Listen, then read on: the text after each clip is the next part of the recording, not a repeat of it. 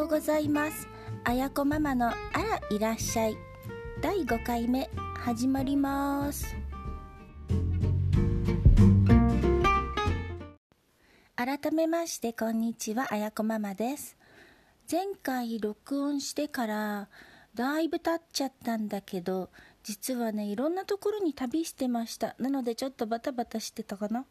えっ、ー、と行った場所は京都と沖縄とマレーシア。なのでこの1ヶ月間いろんなところ飛び回ってて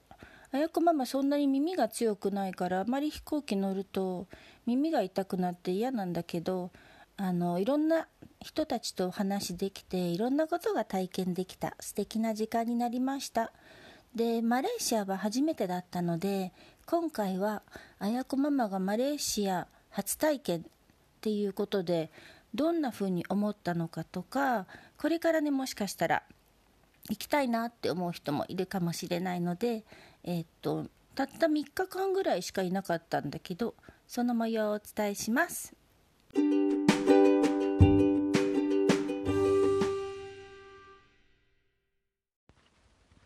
はいというわけであやこママの初マレーシア体験っていうことなんですけどマレーシアは実は綾子ママの憧れの場所ででなぜ憧れなのかっていうと綾子ママは昔からオラウータンが大好きであのもうキラキラしたまん丸嫁目とかもうたまんないのね。なので動物園に行ってももうオラウータンの檻の前にずっともうね開園から閉園までいたいぐらいオラウータンが大好きなんだけどそのオラウータンっていうとマレーシア。っていうところがあって憧れの場所だったのね。ただあのオラウータンは残念ながらその街の中にいるわけでもないしボルネオ島っていうところに主にいて今回はボルネオに行ってないのでオラウータンちゃんに会えてないんだけどあの最初からさ願いがそんなすんなり叶うとあんまりいいことでもないからまたリベンジで行きたいなって思ってます。でマレーシアなんだけどえっ、ー、とね最初成田空港から飛行機で向かってだいたいどのくらいだったかな？8時間か9時間ぐらいだったのかな？まあ国際線って長いんだけど日本でやってない映画とかさちょっとさ違ったあの日本に来ないようなインドとかフィリピンとかの映画とか見れたりとか日本であと劇場でまだやってるけどちょっと見逃したみたいな映画やってるから意外とね23本映画見てたらスーッとついちゃうもんなんだけど。でそれでついてで最初のあの宿泊所宿泊泊まる場所がイポっていう町だったのね。でマレーシアの空港に着いてイポっていう町までだいたい車でね高速で3時間ぐらい？なので結構遠いんだけどあのすごくそこにはね素敵な温泉リゾートがあったのでそこには行ってみたくってで一方に行きました。で一方のその素敵な温泉リゾートには鍾乳洞のね大きい鍾乳洞の中にあのねバーっていうかレストランっていうのがあってそこにすっごく行ってみたかったんだけど残念ながらね到着した時にはもう閉店してて。で次のもう日にはチェックアウトだったんでそこでねこうワイン1杯みたいなのはできなかったんだけどでもすごく素敵な場所ででマレーシアってなんかあの暑い何て言うんだろう暑くて湿気が高いイメージがあったんだけど意外と朝晩は涼しくって日中はね結構ムシムシしてたけどとっても過ごしやすい場所でした。それもあって結構日本の方が今移住されてるのかな？なんかね GACKT さんとかもマレーシアに住んでますみたいなこと言ってるけどすごく環境的にもいいのかもしれない。うん。で次の日に、えっと、クアラルンプールに移動しました。でクアラルンプールは、うん、なんか都会な感じって感じかな。日本でいうとどんな感じだろう？新宿？なんかゴールデン街もあるしみたいな、うん、新宿みたいな感じかな。結構建物もいっぱい建っててすごく想像以上になんか栄えててあとショッピングモールもやたらでかかった。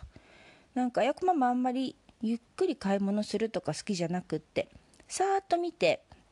これいいなと思ったらパッと買って出るみたいなあの感じなんだけどそれでもなんかもう回るのでめちゃめちゃ歩くっていう感じのなんか10階建てみたいなショッピングセンターとかがいくつかあった気がします。で行った場所はねいくつかね観光地っぽいところ回ったんだけど移動した時には事前にちょっとどういった移動手段があるんだろうって調べててあのアメリカとかだとウーバーっていうサービスを使って移動したりとかすることが多いんだけどマレーシアにはウーバーがなくてグラブっていうあのサービスがありました。でグラブっていうのは何かっていうとアプリででそこにね例えば今ここにいますっていう場所を入れてここに行きたいですっていう場所を入れとくのね。そしたらそれをこうアプリでこう行きたいですって押した瞬間に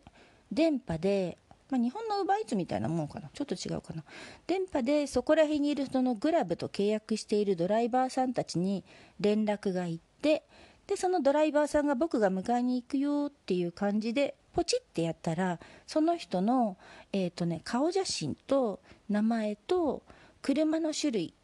色付きでで出てきます。なので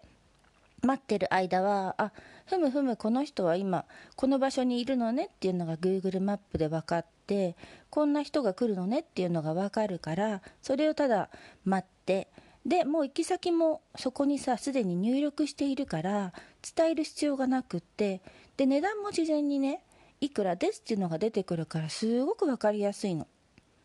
でクレジットカード入れとくこともできるんだけどまあ、やこママは別にそのキャッシュで払った方がなんかクレジットカードの海外のトラブルって後が面倒くさかったりするからそれであの事前にこのお金なのねってあの用意してでそれで降りる時に渡すっていう感じでした。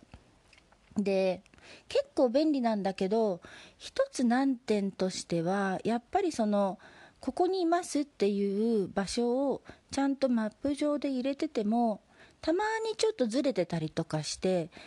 うん1回かな運転手さんとやり取りして会えなくってキャンセルしちゃったことがあったんだけどその時やっぱりね自分の携帯にね電話が来ちゃうのね。どこにいますか？みたいな。今俺ここにいるけどみたいな。その時に英語が話せないと結構厳しいかなと思いました。なので便利だけどそこら辺がまだちょっと精度がね上がらないとね厳しいのかな。でマレーシアはめちゃめちゃね物価が安くって移動するタクシーも結構な距離例えばうん20分ぐらい移動してても800円とかね行って1000円ぐらいだったかな。で電車もあるんだけど電車今回ねちょっとあの電車に乗るっていうのもすごく楽しみにしてたんだけどこう短い時間の中でいかに効率よく回れるかっていうことを重視しちゃったんでもうどこでもこうグラブを呼んでささっと移動していろんなものをよくこう見る時間を増やすみたいなことを優先しちゃったので次はね是非電車に乗ってみたいなと思います。でそのグラブに乗って行った場所はねいくつかあるんだけど、えーと、まずツインタワー。ツインタワーはね夜見に行きました。でとっっても綺麗でライトアップされててまあすごい建物だなっていう感じかな。でそのツインタワーまで地下で結構あの近くの場所からねつながってたりそこもちょっと新宿っぽいんだけど全部地下をこう歩けば上見たらもうツインタワーがあるみたいな感じでしたね。であとはえっとすごくねこれは勉強になったんだけどモスクに行きました。モスクっていうとやっぱりこうね宗教上の場所だしあのいろんな、ね、マナーとかあったりとかするからちょっとドキドキしながら行ったんだけどあやこママはとっても建物をね見るのが好きなのでどこの場所に行ってもやっぱりその古いものであったり新しいものであったり建物を見るっていうのがとっても好きなのでモスクの中とか、ね、にはぜひ行きたいなと思っていて。でモスクに関してはあのやっぱりその皆さんがお祈り信仰されてる方がねお祈りする場所なので、えっと、観光に関しては朝の9時から12時だったかな。朝、まあ、とにかく午前中行かないとあの中には入れません。っていうことだったので朝一にモスクに行きました。でモスクももうもちろん街の中にいっぱいあるんだけどあの主にはブルーモスクって呼ばれてるものとピンクモスクって言われてるものが2つあってなぜならねそのねモスクの名前忘れちゃったんだけどドーム型みたいなところの色が、まあ、ブルーのところとピンクのところがあってであやこママは今回ブルーモスクに行きました。で一応そのなんだろう何を着ていったらいいんだろうみたいなのも事前に調べていてあの男性とか女性もねこう短いパンツはダメだったり半袖もダメだったりっていうのがあったのであ男性半袖大丈夫だったかな？で女性に関しては半袖ももちろん短いスカートとかパンツもダメでで私一応ね長袖と、えっと、長いスカートを着ていったんだけど入り口のところでちゃんとなんだろうガウンみたいなもの？あのその名前忘れちゃった。名前覚えてなきゃダメだね。あのちゃんと上からこうかぶる髪の毛もこう顔だけ出てるみたいな顔なしみたいな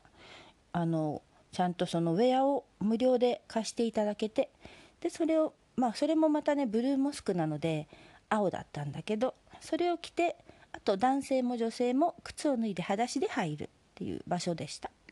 でちゃんとそこもあの無料のガイドさんがいらっしゃってで小さいグループにね分かれるんだけどその時間も決まってなくて着替え終わったら「はいこっち来てください僕が案内します」みたいな感じでなんでそのモスクがここにあるのかとか、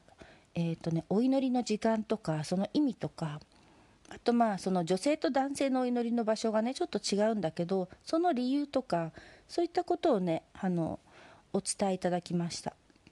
なかなかねそういうことってちゃんと学ぶ機会もないしやっぱり宗教っていろいろ難しいところがあるじゃない？だからあのねすごく勉強になりました。うんすごく貴重な体験だったかな。次はなので是非ねピンクモスクの中にも入ってみたいなと思います。であとなんだろういろんなことしたんだけどまあご飯は、まあ、もうすごくバクテとかねいろいろ美味しくて夜市にも行ったんだけどあのいろんな、まあ、中華料理マレーシア料理多分なんかいろんな異文化が混ざってる場所なのであのちょっと濃いめの味だったかな。うん。でも美味しかった。であとショッピングモールにはもう日本のお店もいっぱい入ってるからここはね多分ね日本人にはね過ごしやすい場所なんだなっていうのをクアラルンプールではすごく感じましたね。で物価も安いし。なのでシンガポールって私ちょっと苦手なんだけどマレーシアは日本人住めるし私も住むのはやっぱ無理かな。日本のご飯とか大好きだしな。でもうんまた絶対行きたいなっていう思い場所あの思う場所でした。ただ一つねちょっとね苦手な場所があってねそれは何かというとお手洗い。お手洗いっていろんな国行くとやっぱりねドキドキするんですよ。なんでねドキドキするかというとあの便座のね携帯だったりとか位置だとかいろいろ気になるんだけど今回ねあやこママの初体験は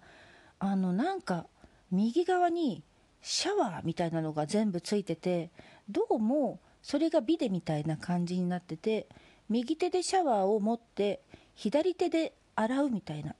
自分を洗うみたいな文化があるらしくなのであのマレーシアの方はおそらく左手では物を食べないなぜなら左手はそういう霜を洗う場所にも使うからみたいなことを聞きました。それが本当なのかはわからないんだけどなのであのどこのお手洗いに行ってももう床がびちゃびちゃしてるのね。でそのシャワーもあるからもちろん使い方もわからないしちょっとあの違和感あったんで使ってないんだけどなんかねも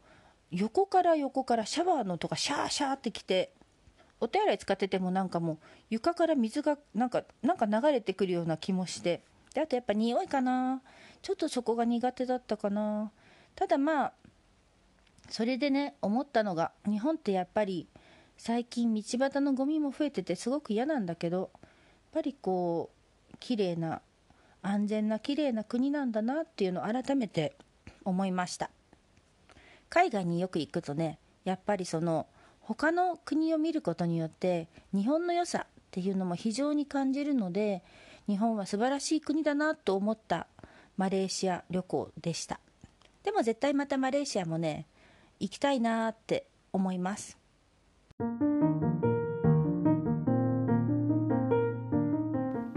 はい。というわけで今回はあやこママのマレーシア旅行についてお話ししました。すごく楽しい旅で今回お友達と行ったんだけどもう楽しすぎて帰ってきた次の日もうテンション下がりまくりみたいな家であ写真見ながら楽しかったなと思いながらすごくなんか寂しくなっちゃったんだけどまたねいろんなところに行っていろんな場所でいろんなことを感じて普段